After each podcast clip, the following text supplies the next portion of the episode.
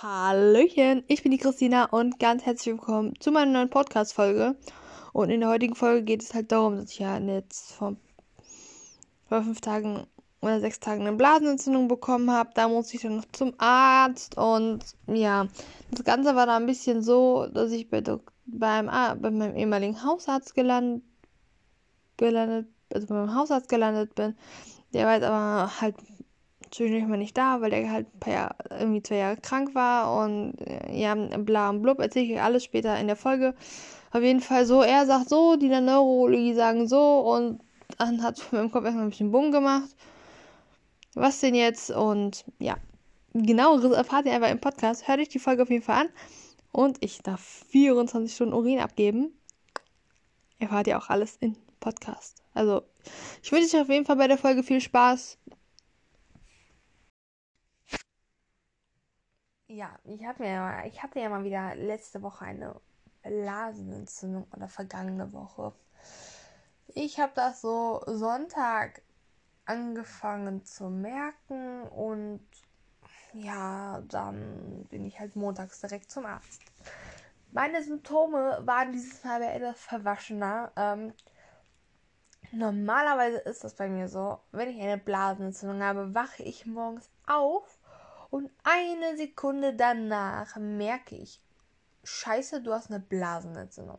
Ich merke das, weil ich am Popo so, erstmal muss ich krass auf Klo und aber st stark auf Klo muss ich morgens so oder so.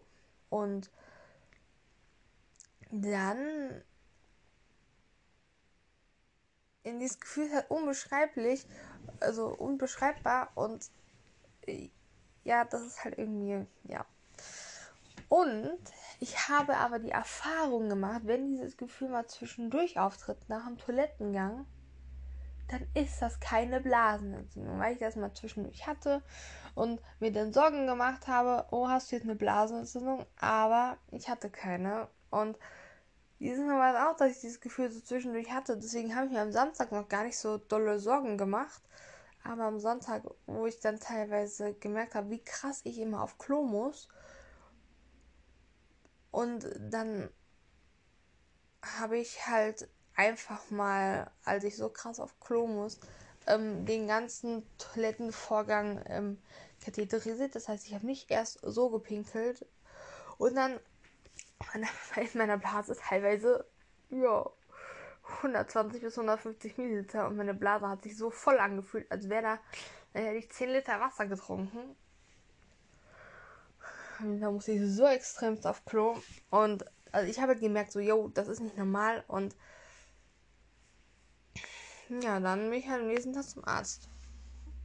Und ich sag mal, hätte ich nicht so stark auf Klo gemusst und wäre das mir etwas schlimmer gewesen als sonst, hätte ich das nicht gemerkt. Und dann wäre die Nebenwirkenentzündung irgendwie entstanden. Und dann hätte ich, und womöglich, hätte es dann wieder sein können, dass ich entweder zum Arzt gegangen wäre, dann anderthalb Wochen krank gewesen wäre oder dann ins Krankenhaus gegangen wäre.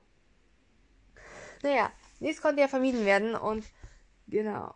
Ich hatte eigentlich gehofft, als ich in die Arzt äh, meine Hausarztpraxis gegangen bin am Montagmorgen, dass meine Hausärztin ja vielleicht da ist. Ähm, natürlich wäre mir jeder andere. Nein.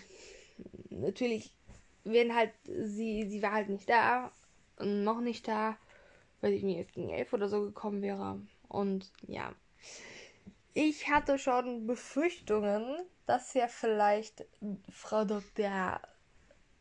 Blöd, ich nenne sie einfach Frau Dr. Blöd, weil ich sie richtig scheiße finde, da ist. Und sie hat mich ja mit einer Blasenentzündung dann zum Urologen geschickt, weil sie zu blöd ist, mir ein Antibiotikum aufzuschreiben und Urin wegzuschicken. So, sorry, das. Äh, ja. Und wenn ich bei ihr gewesen wäre, hätte das Ganze keinen Sinn gehabt. Da hätte ich so gesagt, okay, schicken Sie bitte mein Urin weg, Antibiotikum gucke ich selber. Auch wenn ich eigentlich nicht mehr genug zu Hause hätte, hätte ich irgendwie geguckt, dass sie mir da entweder ein bisschen was verschreibt oder ich hätte es dann halt mit einem anderen Antibiotikum noch ausprobiert, was wir zu Hause gehabt hätten. Und ja. Und ähm, dann arbeitete da noch ein anderer Arzt in der Praxis der, ja, der hat mir ein Antibiotikum aufgeschrieben und mehr nicht. Ähm, ja, der ist auch in die Geschichte gar nicht so involviert. weil ich bei dem auch eigentlich eher selten bin, nur im Notfall oder so. Aber ja. Auf jeden Fall ähm, wurde ich dann von Dr. XY aufgerufen und das war mein ehemaliger Hausarzt. Ähm, der ist von, ähm, glaube ich, über 65 oder sogar schon 69 und der war jetzt halt ein paar Jahre nicht in der Praxis, hatte halt aufgehört zu arbeiten, weil er halt krank geworden ist, aber jetzt hat er wieder angefangen zu arbeiten. Natürlich arbeitet er nicht eine volle Stundenzahl, sondern kommt vielleicht mal zwei, drei Nachmittage die Woche und macht da seine Sprechstunden und ja, mehr auch nicht.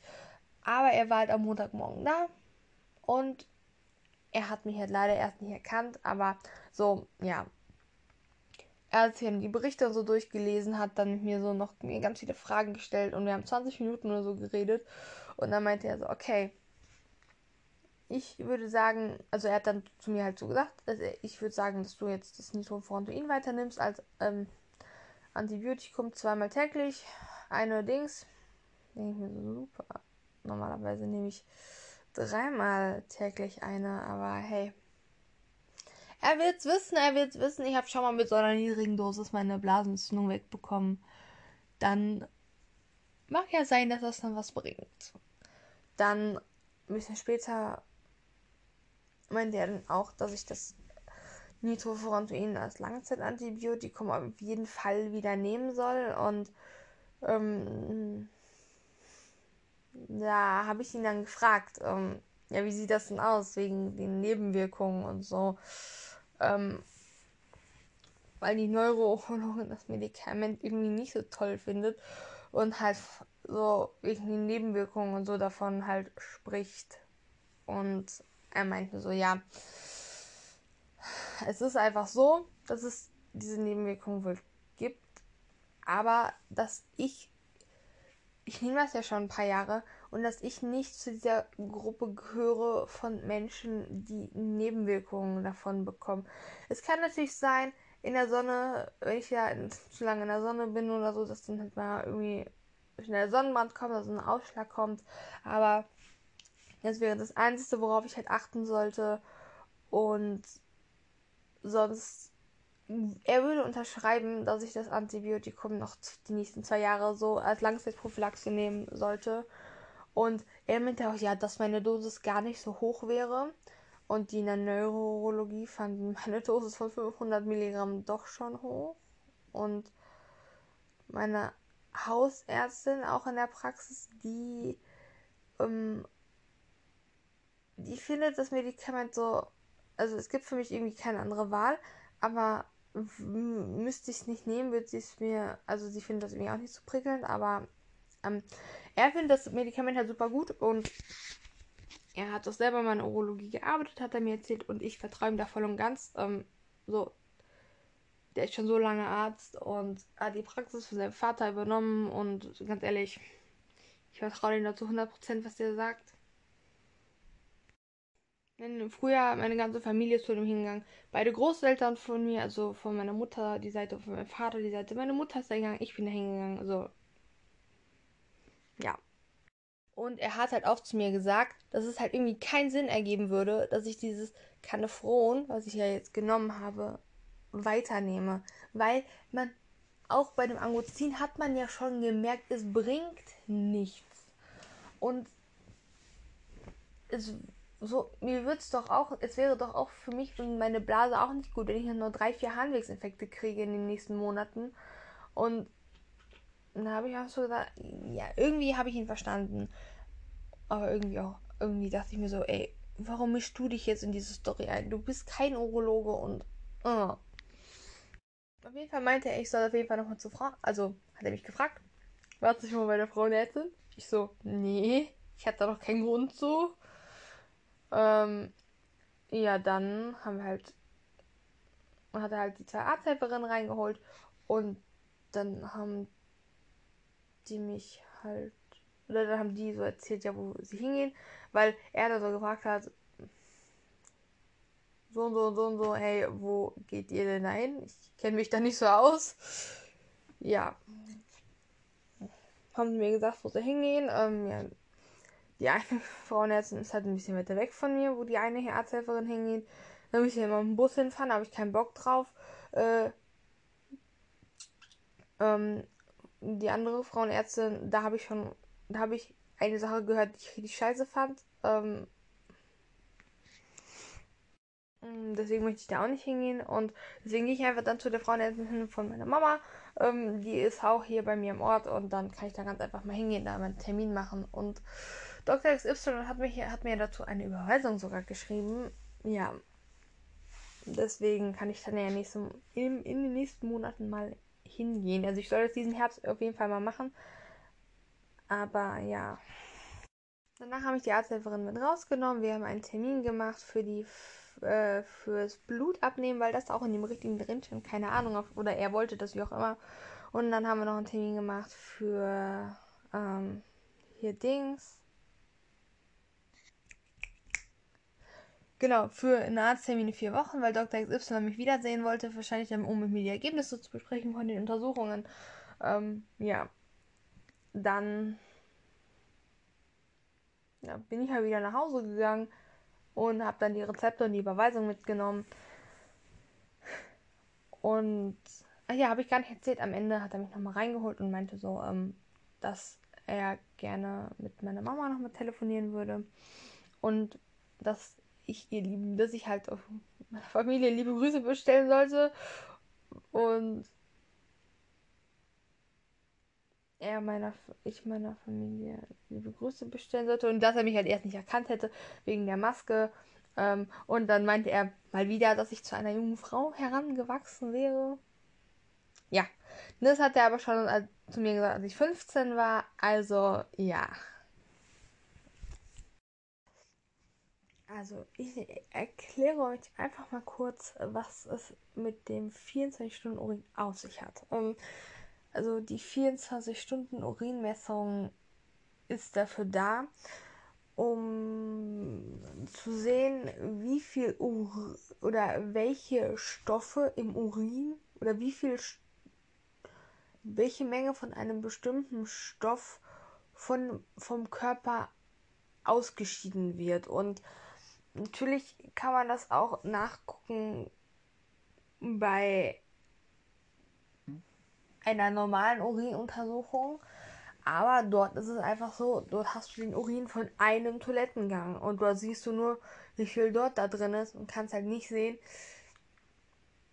wie viel da beim ganzen Tag ausgeschieden wird. Und die aus der Neurourologie wollten das unbedingt und deswegen hat Dr. XY das halt jetzt gemacht. Ähm, genau, ich habe mir den Bericht halt durchgelesen und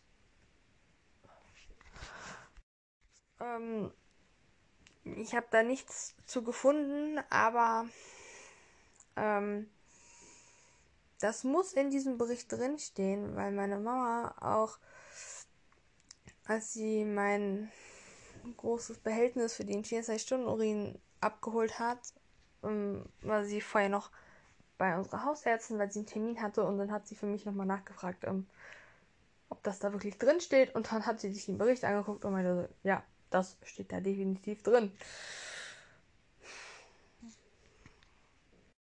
Also, wie läuft das Ganze ab? Also, ich habe einen riesen hässlichen großen Pott bekommen oder Eimer mit Deckel drauf, wo ich den Urin drin sammle. Dann noch ein kleines Fläschchen mit Essigsäure.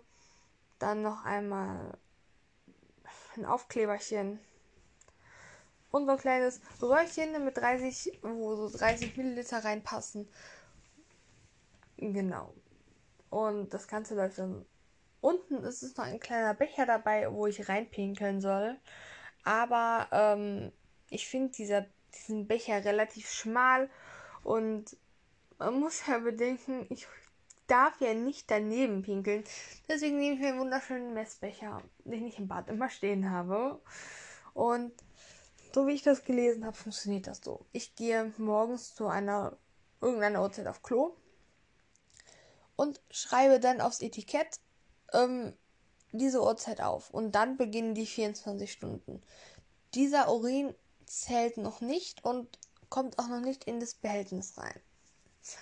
Dann der zweite Toilettengang pinkel ich wieder in, pinkel ich einfach in meinen Messbecher rein und kippe das nachher in diesen großen Urinbehälter. Nachdem ich gepinkelt habe, tue ich dort Essig, die Essigsäure rein. Und dann muss ich das Ganze ein bisschen schütteln oder so ein bisschen, ja, vermengen. Danach gehe ich für, weil für die nächsten vier Sessions, immer wenn ich auf Klo gehe, tue ich das halt da rein und dann wieder so ein bisschen schütteln. Und oder so ein bisschen schwenken, dass sich das halt auch alles gut verteilt. Dann muss ich am nächsten Tag zur selben Uhrzeit wie am vorherigen Tag auf die Toilette gehen und das ist dann der letzte Urin für die 24-Stunden-Messung. Danach fülle ich dran, fülle ich in so ein Röhrchen 30 Milliliter ab und bringe das dann zum Arzt und die schicken das dann ins Labor und dann schaut das Labor halt sich das an, guckt, wie viel so da ausgeschieden wird oder wie viel was auch immer, welche, welche Stoffe mein Körper so ausscheidet. Und ja.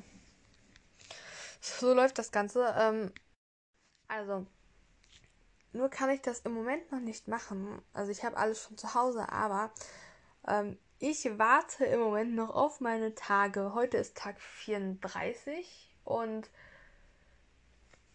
mh, mm, ich, wenn ich meine Tage habe, kann ich das Ergebnis nicht machen weil ja Blut im Urin wäre und im Blut ja noch wieder andere Stoffe sind und das das Ergebnis komplett verfälscht. Auch wenn ich immer einen Tampon tragen würde, würde das trotzdem nicht gehen.